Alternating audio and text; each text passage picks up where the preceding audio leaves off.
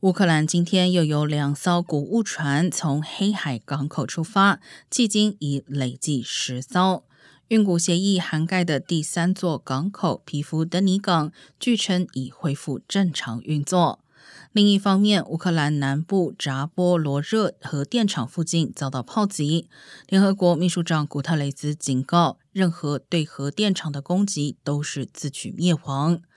俄罗斯国际传真社今天引述莫斯科扶持的当地政府官员的话称，日前遭到攻击的扎波罗热核电厂正以正常模式运转。乌克兰方面呼吁将扎波罗热核电厂设为非军事区。